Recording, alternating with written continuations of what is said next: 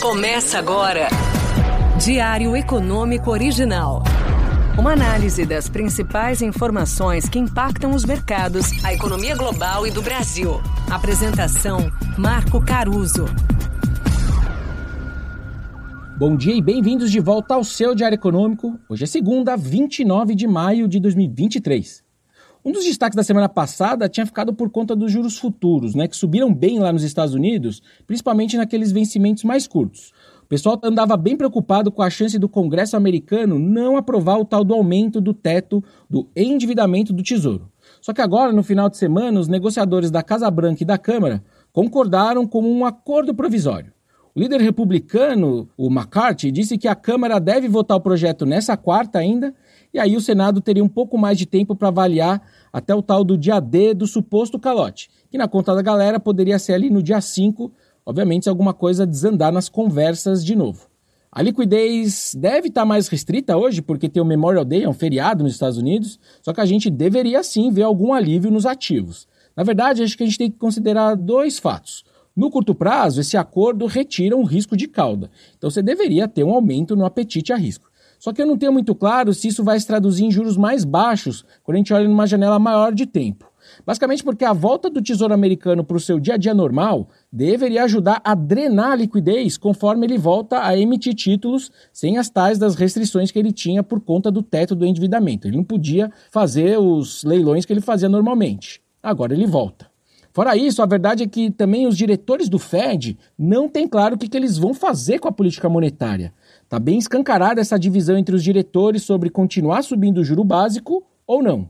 Então, os dados do mercado de trabalho que saem agora dia 2 nos Estados Unidos ganham importância. A previsão é de uma desaceleração na criação de vagas, mas ainda para um número bem bom. Está falando de algo que era 250 mil vagas vindo para 175 mil na visão do consenso. Então, é um baita número ainda e o desemprego deve seguir ali em patamar baixo, perto de 3,5%. Ou seja, os Estados Unidos segue em pleno emprego. Bom, mas apesar dessa reprecificação toda de juros mais altos lá fora, que a gente tem visto aqui no Brasil, na verdade, são os juros pré-fixados melhorando.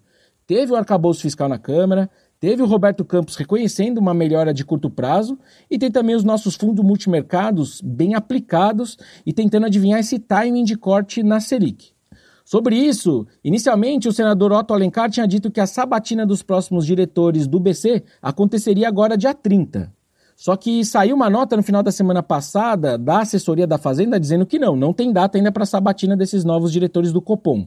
E aí as consultorias com quem eu conversei apuraram e, de fato, segundo elas, não tem sabatina essa semana. Falando agora de dados nessa discussão, né, se a Selic cai logo ou não, de um lado, essa semana a gente tem o IGPM de maio, que deve afundar outros 1,5% no mês, queda, aliás, maior do que a gente viu em abril, quando a gente já teve uma deflação de 0,95%. Só que do outro lado a gente vai ver um PIB forte ali do primeiro trimestre, que deve avançar mais de 1% na margem ali nas nossas contas. Esses dois números juntos, né, IGPM caindo e PIB mais forte, demonstram bem aquele choque positivo de oferta que eu falei que o Brasil está surfando, especialmente com essa baita safra de grãos que a gente tem. Nas nossas contas, por exemplo, o PIB da agropecuária vai crescer mais de 10% agora no primeiro TRI versus o quarto trimestre do ano passado, um baita número. Só que não é só isso no PIB. A verdade é que a transferência de renda do Auxílio Brasil, que agora volta a chamar Bolsa Família, está puxando sim o consumo também para cima. Alguns podem argumentar até né, que não é novidade o Auxílio Brasil, já que ele já estava lá no governo Bolsonaro. Só que agora, esse auxílio ele é certeza de ser um valor permanente, certo? E aí, pela boa teoria econômica, uma renda extra que pode ser temporária deveria virar mais poupança do que consumo, justamente por ser temporária. Agora, quando você tem uma renda extra permanente, aí sim você tende a aumentar sim o seu consumo, que é o que eu acho que está acontecendo. Coincidência ou não, além do agro forte e serviços seguindo como carro-chefe da atividade, a gente também viu o varejo e aqueles bens mais sensíveis à renda andando bem nesses primeiros meses, né? Subindo bem. E ainda ajudando aqui nesse ponto, a gente vai ver logo mais o Ministério do Trabalho soltando os resultados do CAGED de abril, onde a gente deve ver ali uma criação líquida de vagas de outros 190 mil postos de mercado formais, tá? Se for por aí, a gente está falando de mais de 200 mil postos criados quando a gente faz os devidos ajustes sazonais do período. Um baita número ainda. E aí eu te pergunto, cadê o tal do estrago na atividade que a Selic estaria fazendo, né, na economia? Bom, ainda bem que as commodities estão afundando de preço, né? Porque o mercado segue revisando suas expectativas de inflação para baixo, muito por conta disso. Mas, para mim, ainda tem cara de torcida quem vê o cenário inflacionário tranquilo, justamente com essa atividade, esse mercado de trabalho super forte aqui no Brasil. Bom, e para terminar, a semana ainda traz números importantes da atividade chinesa. A minha visão sobre a China já foi mais otimista. Surpreendeu né, a reabertura deles pós-Covid no começo do ano, só que o que eu não imaginava é que a confiança do chinês não ia melhorar junto.